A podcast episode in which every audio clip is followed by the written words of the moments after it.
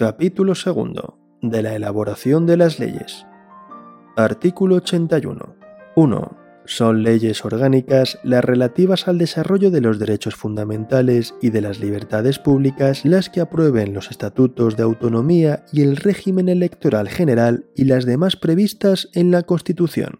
2. La aprobación, modificación o derogación de las leyes orgánicas exigirá mayoría absoluta del Congreso en una votación final sobre el conjunto del proyecto. Artículo 82. 1. Las Cortes Generales podrán delegar en el Gobierno la potestad de dictar normas con rango de ley sobre materias determinadas no incluidas en el artículo anterior. 2. La delegación legislativa deberá otorgarse mediante una ley de bases cuando su objeto sea la formación de textos articulados o por una ley ordinaria cuando se trate de refundir varios textos legales en uno solo. 3. La delegación legislativa habrá de otorgarse al Gobierno de forma expresa para materia concreta y con fijación del plazo para su ejercicio. La delegación se agota por el uso que de ella haga el Gobierno mediante la publicación de la norma correspondiente. No podrá entenderse concedida de modo implícito o por tiempo indeterminado. Tampoco podrá permitir la subdelegación a autoridades distintas del propio Gobierno. 4. Las leyes de bases delimitarán con precisión el objeto y alcance de la delegación legislativa y los principios y criterios que han de seguirse en su ejercicio.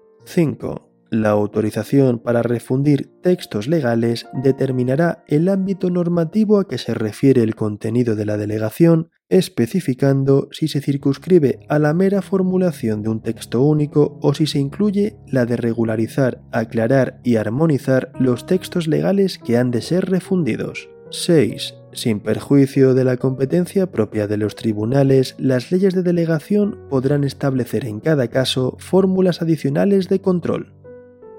Artículo 83.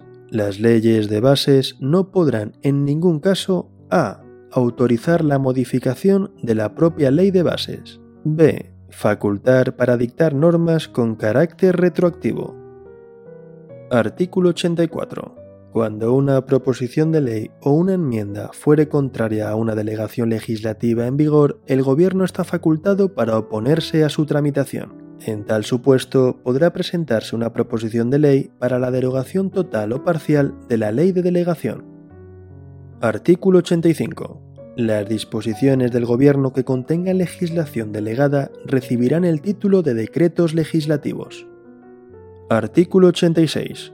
1. En caso de extraordinaria y urgente necesidad, el Gobierno podrá dictar disposiciones legislativas provisionales que tomarán la forma de decretos leyes y que no podrán afectar al ordenamiento de las instituciones básicas del Estado, a los derechos, deberes y libertades de los ciudadanos regulados en el título 1, al régimen de las comunidades autónomas ni al derecho electoral general. 2. Los decretos leyes deberán ser inmediatamente sometidos a debate y votación de totalidad al Congreso de los Diputados, convocado al efecto si no estuviere reunido en el plazo de los 30 días siguientes a su promulgación. El Congreso habrá de pronunciarse expresamente dentro de dicho plazo sobre su convalidación o derogación, para lo cual el reglamento establecerá un procedimiento especial y sumario. 3. Durante el plazo establecido en el apartado anterior, las Cortes podrán tramitarlos como proyectos de ley y por el procedimiento de urgencia.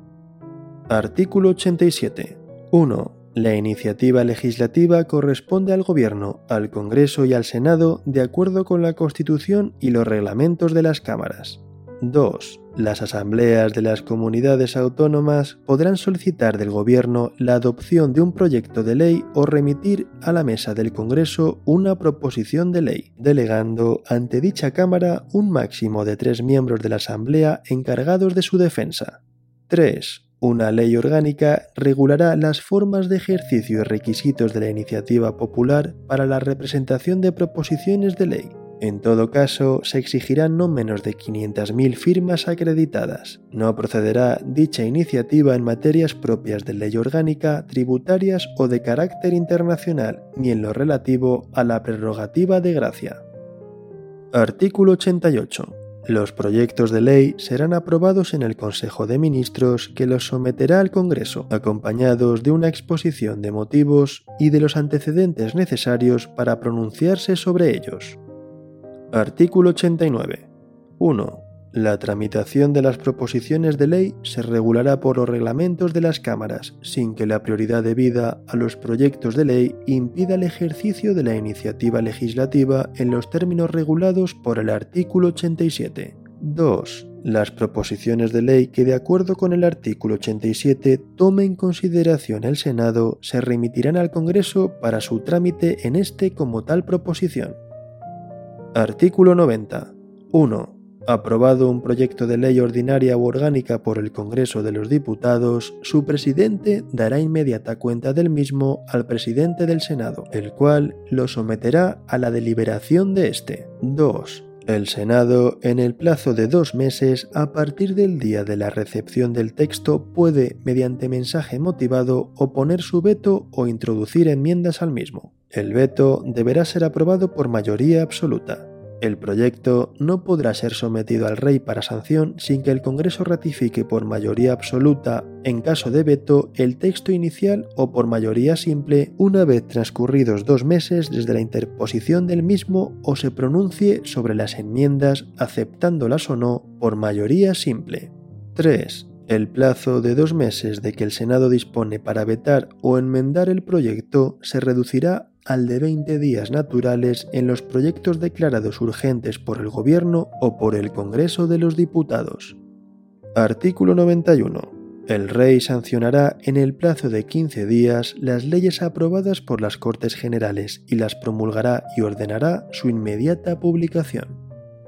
Artículo 92. 1. Las decisiones políticas de especial trascendencia podrán ser sometidas a referéndum consultivo de todos los ciudadanos. 2. El referéndum será convocado por el Rey mediante propuesta del presidente del Gobierno, previamente autorizada por el Congreso de los Diputados.